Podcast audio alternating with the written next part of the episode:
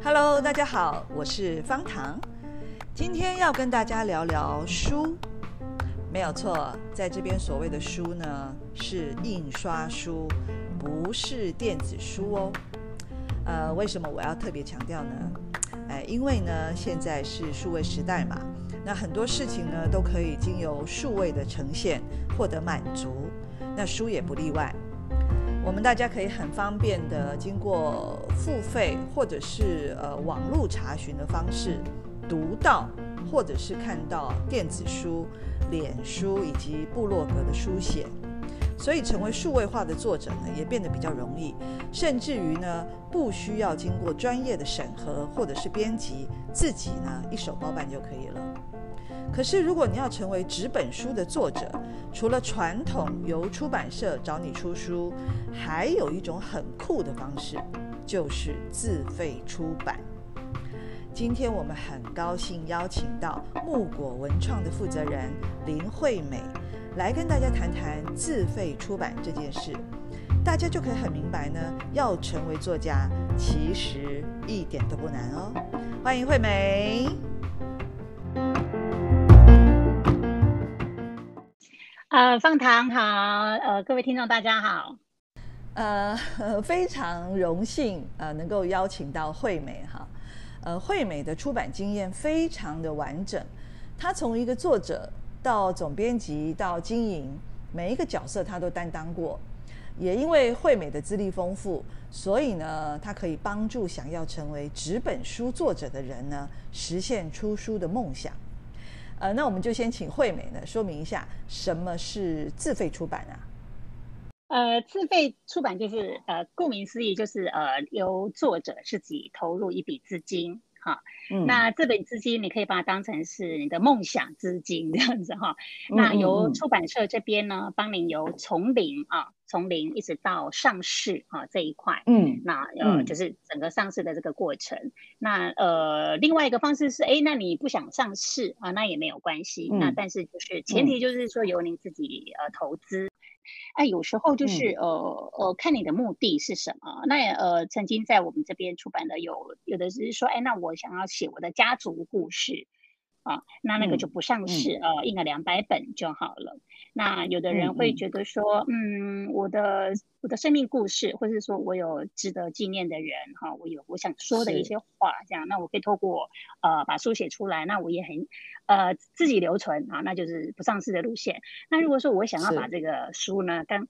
跟更多人分享，这样，那我们就可以走上市的路线。那上市的话，当然就是、嗯、呃，这个书有没有市场的销售力呀、啊？那这个就我们就把透过内容跟包装，把它做的就是市场书这样。那透过诶，比如说在市面上销售，那你就有机会有利润嘛啊，就是版税回馈。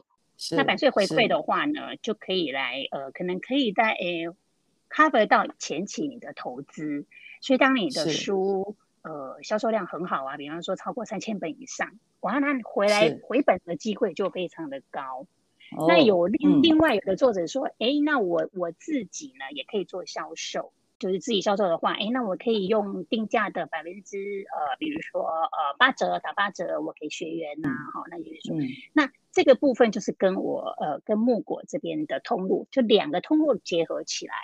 就是成为你的投资的、嗯、的收入来源。它它蛮多元的啊，不是只有一种方式，而且有点像现在其实市面上的，不管你是自己开店啊，或是你去呃批货，其实它就是一个商业模式。我们先先撇开书这个精神的意义来讲的话，其实它的销售跟它后端的操作，其实就是一种商业模式。对对对对，那因为我之前在呃传统的呃在出版社比较中型的出版社呃担任过主管。所以我蛮蛮清楚说，哎，那一般的传统的出版社是出版社给作者版税啊，这个模式都是传统的模式。嗯、那我们现在走自费投资出版的话，那啊、呃、作者就是老板，那这个老板就看看目的啦，真的是看目的。嗯、那有一些有一些老板会觉得说，哎，那我就是纯粹理想，我想要。啊、呃，我我今年可能呃人生的那个呃资历到了三十，我在专业领域里里面有三四十年，那我想要出一本纪念书，是，那这个也不一定就是说，哎，要销售的很期待，要销售的很好啊什么的。那有一些就会期待说，哎，那我既然投资了，我希望能够把我的不仅把我的成本能够呃呃回馈回来，然后可以可以创造更多的利润。那这个部分就变成说，后续的行销，还有我们的讲座啦，或是透过各种不同的平台，一直做行销，嗯、就要让它有长尾效应，这样就对了。是是是。那这个部分就是另外一个阶段。对，我现在发现蛮有趣的，就是我们如果走一趟书店哈，嗯，隔一个礼拜，呃，两个礼拜，嗯、它其实就会有一批新书上去，嗯、所以这个书的市场感觉还是很热的。那尤其。呃，我们常常会看到，哎，比如说最最明显的是最近选举要到了，呃呃，政治人物要、嗯、要选举，或是一个政治人物，他有很多话想讲，他就可以出一本书。好，我们先姑且不不论他是不是自费，还是说是出版社找他出书。嗯嗯。那呃，比如说像最近在这个台面上看到就是俄乌战争嘛，所以泽伦斯基就出了一本书，所以就你就知道说，哎，其实他是在告诉大家他的理念，他为什么他要这个他要战斗，为什么？好对，对那呃呃，更更不用讲说大家的这个大家心目中的第一名模林志玲，嗯嗯嗯，他也出书，嗯、出书，我觉得不再是以前我们印象中觉得是高不不可攀的。对，以前五六年级哈，五六年级的人可能觉得、嗯、哇，出书是是很高的门槛，你要是文学家，你要是一个学者，嗯、你才能够出书。嗯脸书，然后所有的社群媒体，其实大家都可以在上面写，然后部落格，大家都可以写，都可以发出他自己心里的想法。那呃，但是还是有这么多的人选择他要做书的出版，而不是只是在电子上面书写而已。所以这个是我我观察到，而且我也觉得，呃，是一个蛮有意思的一个现。嗯，那那你或作者，还有就是经手这么多的书。应该是。哈，有有很多深刻的感受。嗯，因为我我感觉呃，每个人哦，就是人不大可能呃自己独立的生活哈，在这个社会连接这么频繁的时代，对 对，所以其实人跟人之间呢，都喜欢呃有一种共鸣跟连接，嗯、我们要跟别人产生连接，嗯、然后也希望我自己呃的想法或是我的生活经验能够引起共鸣。那这个共鸣呢，嗯、如果可以透过呢，呃，我把它变成一本书，哈、哦，我的人生经验可以跟别人分享，然后进而除了实现我自己的梦想之外，还可以有影响力，啊、哦，嗯、哼。然后我觉得这个是可能人类最终极的，就是说啊，你为什么，你为什么啊？对对，但是我从作者的身上，其实我都可以看得出来，他们有这样子的。嗯热情在这样，那这个也是让他们愿意说，那我我自费投资可能要有个呃少则二十万哦，多则四五十万，嗯、看书的多寡哈，页数不定这样。嗯、我看到他们都有这样子的一个一个热情，理想性格，理想。哦对，那有一些就是呃，即便是给家族看哦，就是他还是有一个意义在，嗯、他希望能够把他这一辈跟他的父母辈的一些生活经历能够传承给他们的下下一代的子孙啊、哦。那书本身呢，它不同于一篇文章哦，或是说为什么是纸本而不是电子书？因为书本身，当我们让它必须以我的。以我对书的看法，就是说，哎，我希望能够在市市场上面能够被读者，在一个平台上面，嗯、我口袋里面只有五百块，嗯、那我只能买一本书，嗯、那这本书是他必须挑走的那一本书的时候，我怎么做到让读者愿意购买它？嗯哼，那这个就会回来想说，我这本书的那个含金量要够。其实你 是非常有责任感的，因为你看哦，你你是帮别人实现梦想，帮他出书，对。哈哈，像一般人的认知会觉得说，OK，你帮他出书，好像责任就结束了嘛，因为你把他书做出来了嘛。可是你看，你还这么，你还这么细心想到说，哎呀，我这本书要很让他感觉有价值，让甚至于让买到这本书的人都觉得啊，我有价值的这个这个状态底下，所以你的这个社会责任感是很强烈。这个大概是不是 不是一般人都有这种 这种想法，是不是你比较特别？是不是？哎呀，我觉得出版人应该都有这样的特质啦。只是说我以前在传统的经营模式里面啊，就是传统的经营模式给我的训练啊，就是说每一本书，就传统你刚才说，哎，不是每个人都可以写书。可都可以出书嘛，哈。主要是因为呃，传统的模式是我们给作者版税，所以呢，出版社都会评估评估说这个作者的书到底可不可以帮让我创造盈余啊？不是只有 值不值得投资，值不值得投资？值得投资？对对，所以我已经习惯用这样子的角度在看每一位来找我出书的自费投资出版者。对，我习惯他们来找我谈的时候，我就会先问他说：“哎，那请问你想不想上市呢？啊，在市场上销售？对，那他们就问我说：‘哎，那市场销售需要需要怎么样啊？那我写的好不好啊？可没有卖相啊？好什么这样，就会有一连串的提问跟讨论。那所以就是说我习惯用这个角度去看每一本书。”那当然就是，如果没有没有要做上市销售的话，我们书可以编的比较符合作者的期待哈，啊，包括他的文笔各方面，可能，哎，就比较要求上比较没有那么那么严谨啦。如木果现在创立到目前是几年了？呃，到今年的七月中的时候就是四年，四年大概快要四年半，对，快要四年半，所以总共出了多少书？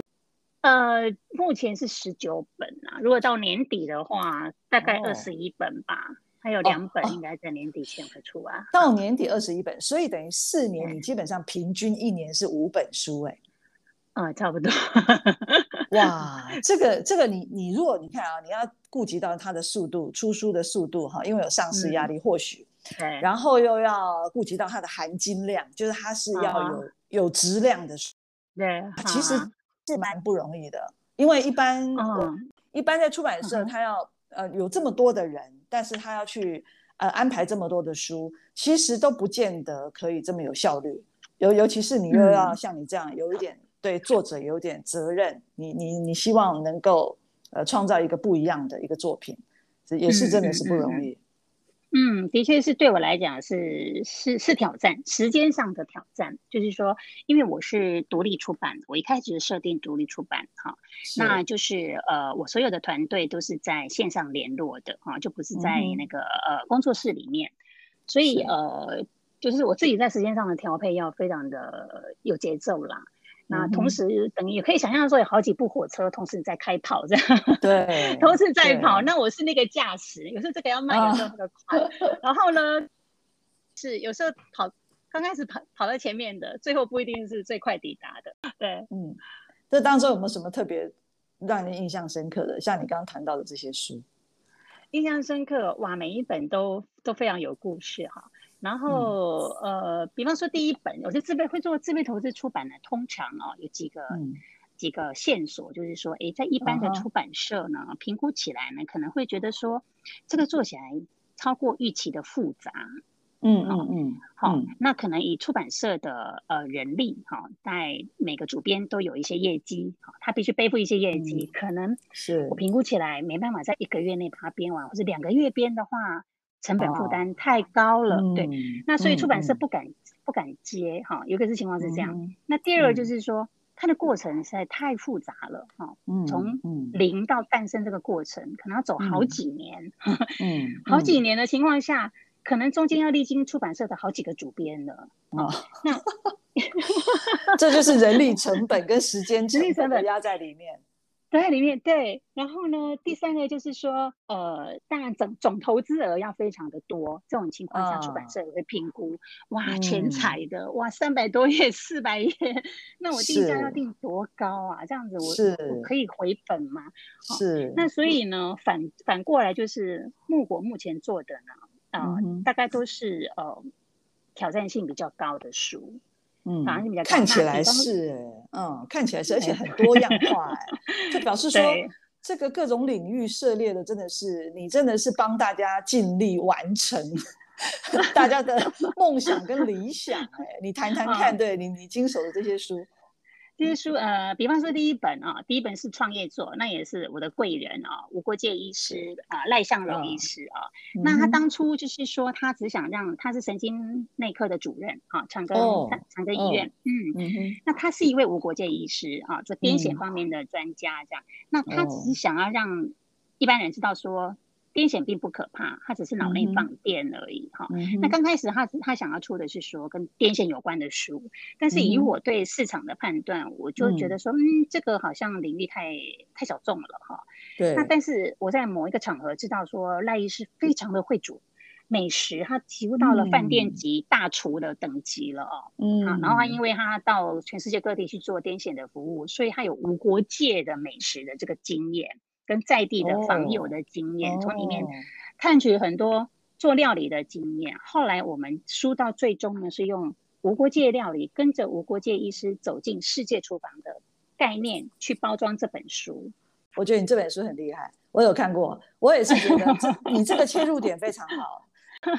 所以呃，用美食的概念跟无国界医师的概念，因为他对读者来讲有一个很大的反差。哦，医生很会料理。嗯嗯但是又跟癫痫有关，所以这本书呢，我一开始大家他是创业做的时候，呃，有十七个媒体从不同的角度报道这本书，嗯、那这个也是超过我过去在传统出版社里面的期待，哈、嗯，就是说、嗯、我们透过只是行销这个方式，然后媒体会看到它的它的亮点在哪里，那这个就是包装，我怎么去包装这本书，好，切入点。嗯啊，对，而且这个作者本身就很丰富，哦、嗯，这个作者本身的经历跟他的身份都很丰富。对，所以这本书结合了旅游、食谱，还有一开始都讲，嗯，癫痫，嗯，到每一个国家去的癫痫的的的的状态是什么？那读者就是无形中就就读到了跟癫痫有关的资讯，而不是硬邦邦的那个信息。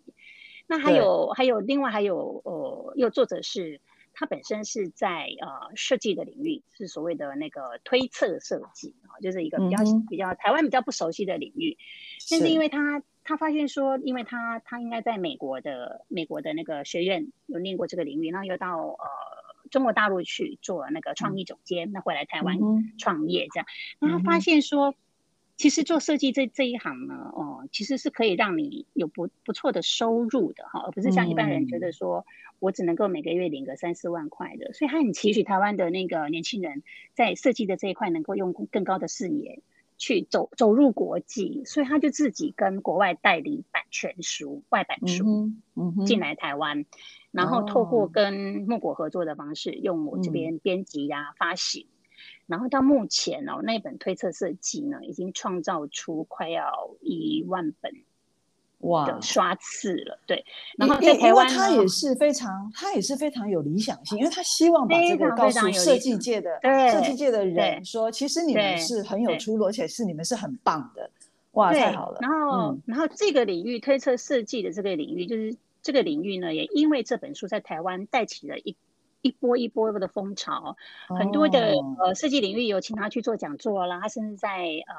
大学里面进入大学里面的研究所去教书，那到现在已经培养出好几代的年轻人到国外再去。继续深耕这个领域，这样。哇，那我要赶快给你买一本，还送给我外甥女，因为他是学设计的。对，我觉得他是观念上的启发非常的好，这样，嗯，那像这个就是另外一个一个案例，嗯，然后还有最近哦，最近。其实每一本都有故事啦。那最近这一本就是、嗯、呃，跟原住民台湾的十六族的服饰文化，哎、哦，讲原住民的呃服饰啊、首饰啊、哦、刺绣啦、织布，对对对，好美哦。对，因为这个我上我上山的经验就是看到他们的服饰、服装、首饰，就像你讲的，还有头饰，哇，这人啊，如果没有精神，一旦穿上那个，整个人都亮丽起来，这是非常奇妙。对，那像这一本书呢，我们呃到目前为止已经第七年了，我觉得这作者他用三、哦、三年的时间。跑各部落已经花三年的时间写，那后，后来又好辛苦，呃、嗯，对，很辛苦。后来摄影者也跑了台湾两圈，嗯、是一位那个纪录片导演竹旺大哥。那作者是啊、他的小名叫蜜儿哈。嗯、那我我跟作者，我们以前都在呃大学的时候都跟原住民的那个部落，我们有很很深的感情。那时候就是服务性社团。那总之到我我这边的时候走了四年，前三年加我们后面这个四年，那目前是在申请啊。智慧财产创作专用权这个部分，哦、对，还在制作当中就对了，因为要透过要经要经过这个申请嘛，哈，对对对对对，还在走后面这个历程。那像这样的一本书的话，嗯、呃，我判断了哈，一般的传统出版社可能也不大敢敢接这样的书。对，就是、尤其你刚刚提到说，好像有这个著作权的这个这个这方面要要先去疏通，这个这个细节太多了，真的是 太多，真的是细节很多，其实有点这个要花时间啊。嗯、对，主要是因为这本书它很特别，是它讲的十六族。哦，所以，所以我们必须呃面面俱到。如果说今天只有一组哈，没有，比如说阿美族哈，或者是排湾族，嗯、那我们只要跟一组谈授权就好了。那因为有十六族，所以我们每一组呢，也因为这个书的关系，我们深入部落去去了了解了，呃，这个制作呃智智慧财产。创作专用权它的意义在哪里啊？嗯、就是当初的原民法为什么要定这个、嗯、这个附约这样子？嗯、对对对，嗯、所以像做这样的书，其实啊、呃，自费投资出版呢，它它的好处就是说，我们的动能呢会比较强。好，就是说，我们想要把一本书完成的那个心愿，其实是不管是作者啦，哈，或是说出版端，就是我这边，嗯、我们都是把呃，希望这个书能够被看见，然后发挥影响力，这个作为前提，嗯、就是有一点希望能够共善呐，共就是共同的共，善就是善良的善，就是所以以共善为前提去做，所以就是。碰到任何的困难，就是不断的解决 就是了。所以，所以你讲到一个重点，就像你之前讲到，你说这个做出版人啊，本身就是会有一个使命感啊。就像你讲到说，哎，你出这个原呃原住原住民服饰的书啊，呃，嗯、可能一般人等到你们上市的时候，可能一般人看到哦翻阅觉得哇图片好，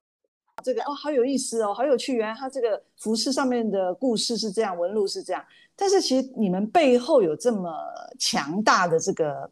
这个怨念跟这个呃，你们内心的理想跟热情，其实都在这个书里面。那这就是书一个很奇妙的东西哈、哦。我们再回过头来讲，就是哎、嗯，这跟电子书就不一样，嗯、因为电子书你可能滑过划过，然后可能呃，你时间一久，它可能要把你下架，因为它、嗯、它这个哈网络上的这个容量有限嘛。嗯嗯。可是书它能够承载的力量就在那边。当你当你们这些圆梦者把它做出来。然后这本书就就这样扎扎实实摆在你的面前，那你、嗯、你看到它的时候，你就是一次感动。你每一次的呃想法跟看法啊、呃，每个年纪、嗯、每个时间看到的的感动都不一样。我我我觉得这个就是书一个很奇妙的一种一种一种一种力量。嗯嗯嗯嗯，对，因为呃以书本身来看的话，比如说以我们要把一本书做出来，我们都会找它的切入点。好，这个切入点，还有这本书的主轴在讲什么？所以其实读者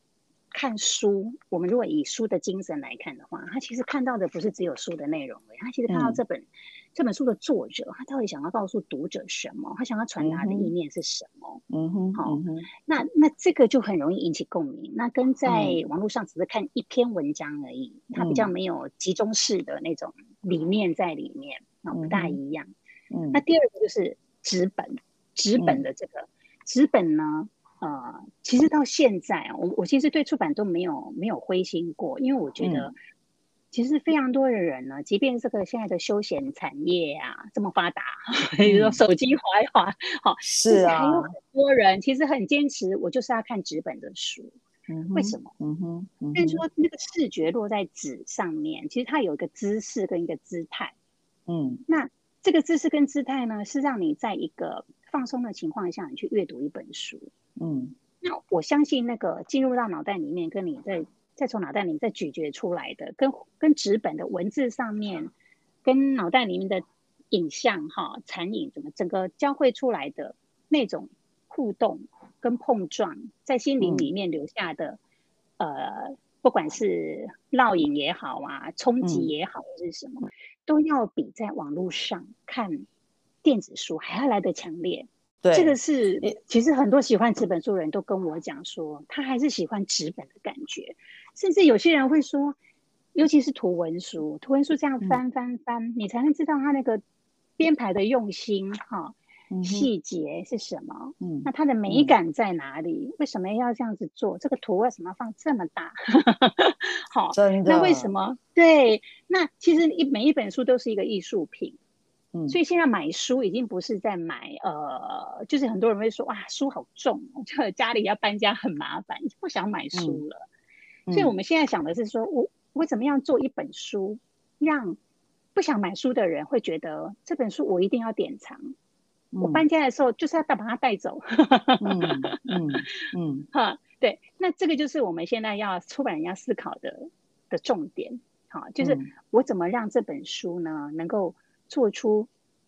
物超所值？他觉得说我不带走不典藏太可惜了。嗯，而且很妙的是，我我其实可以有服务电子书的这个这个这个这方向啊，就、哦、那我就回来，嗯，我就回来问作者们说，哎，那大家有没有想要上电子书啊？嗯哼，哎，其实有的有一些作者其实反而觉得说，哎，不用上电子书。他还是希望他的书能够被以纸本的方式被看到。嗯哼，嗯哼，嗯。所以讲到这边哈，我认为说，其实出版在现代，即使现在是数位化非常发达的一个时代啊，哈，其实出书纸本书呢，其实也是一个呃，我觉得它的市场是非常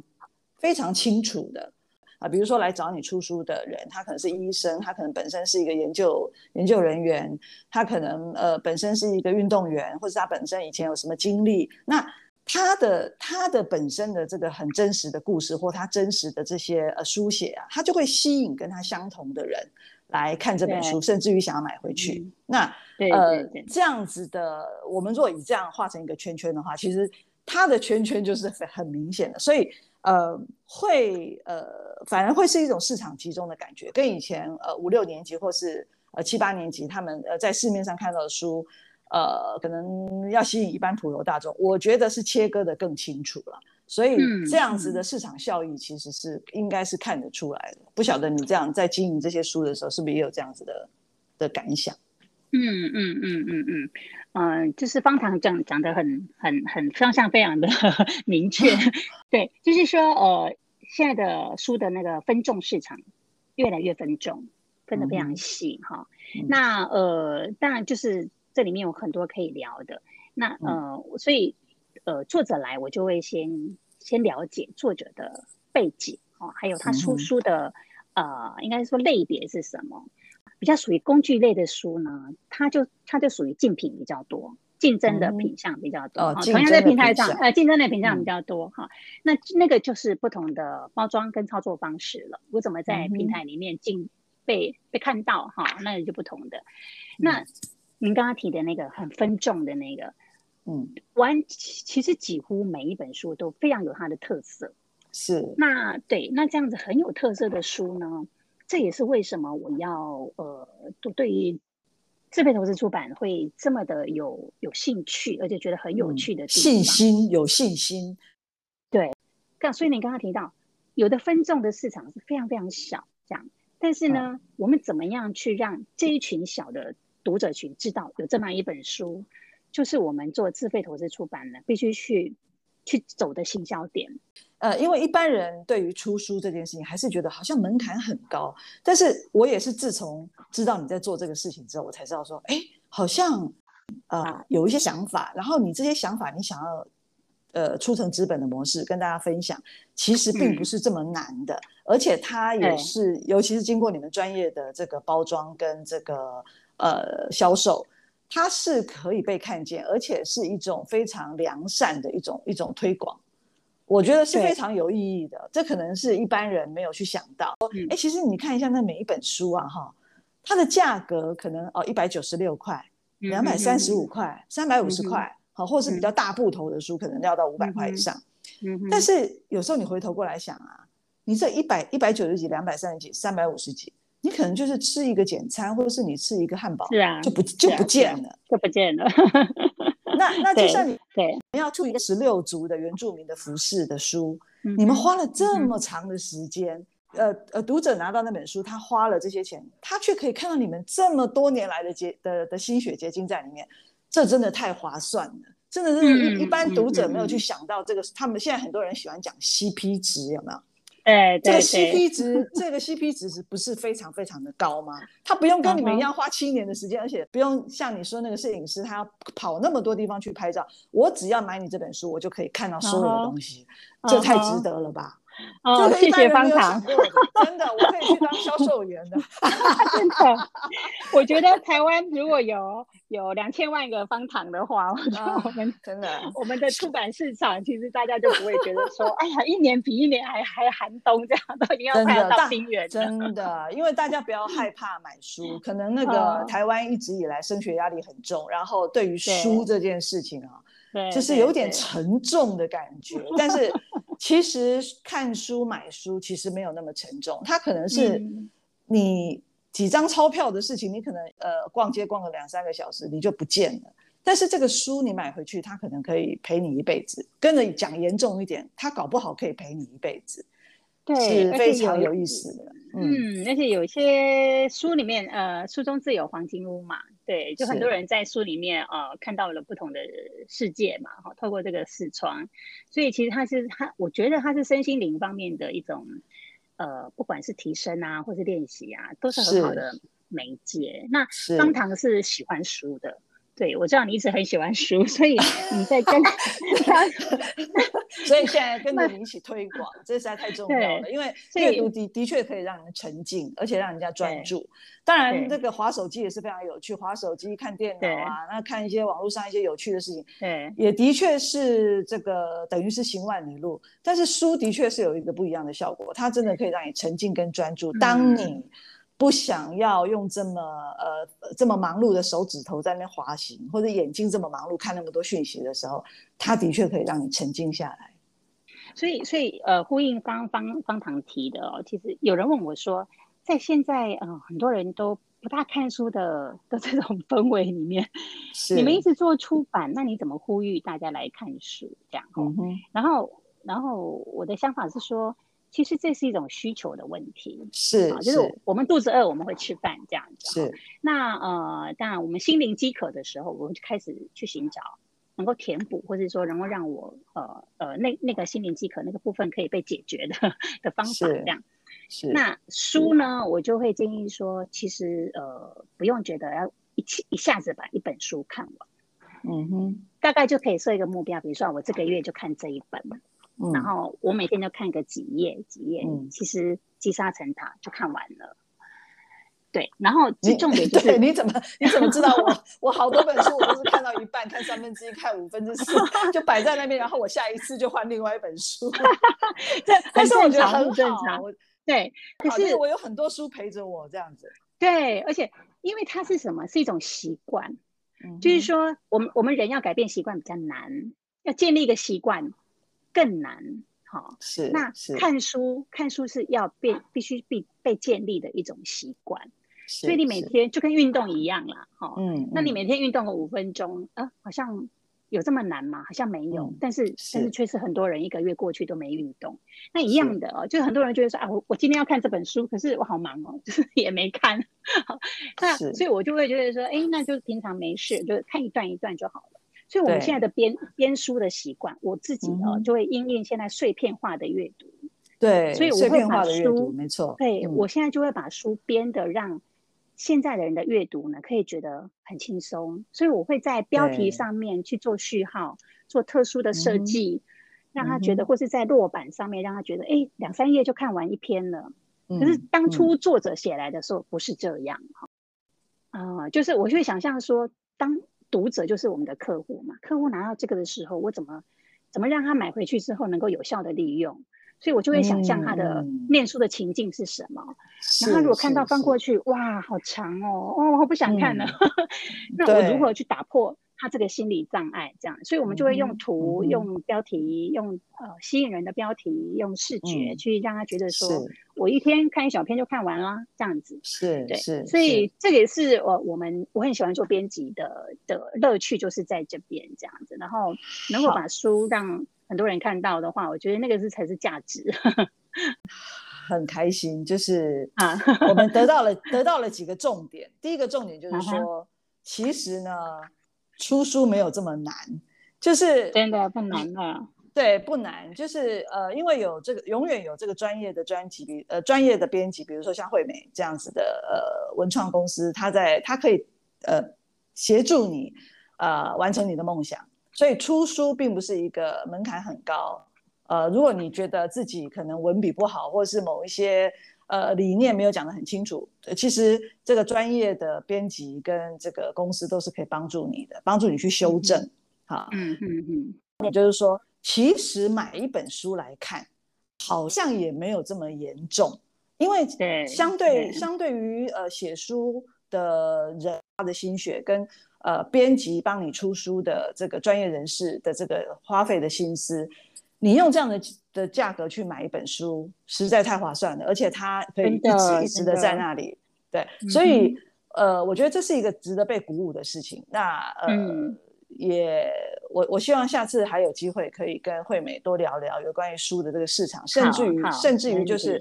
呃，写书、看书、出书，呃，嗯、我们要怎么去去接受它，去进入它？呃、嗯嗯嗯嗯，其实一点都不难，所以大家不用害怕。对不对？真的好，好，那我想这个惠美也很很忙啊，因为你这个你这个一年要出五本书，其实真的是不容易，尤其你是独立出版，所以呢。呃，我们就暂时先放你去，呃，帮大家圆梦。好，谢谢，谢谢。我也期待方糖有一本书出现哦。好好好好，太好了，太好了。我我我的那个 podcast 的出多一点之后，我就把它结集成书。哎，可以可以可以可以，不错不错，这是个不错的方式。对对，太好了。好，那我们今天非常谢谢惠美，下次我们有机会再来聊天。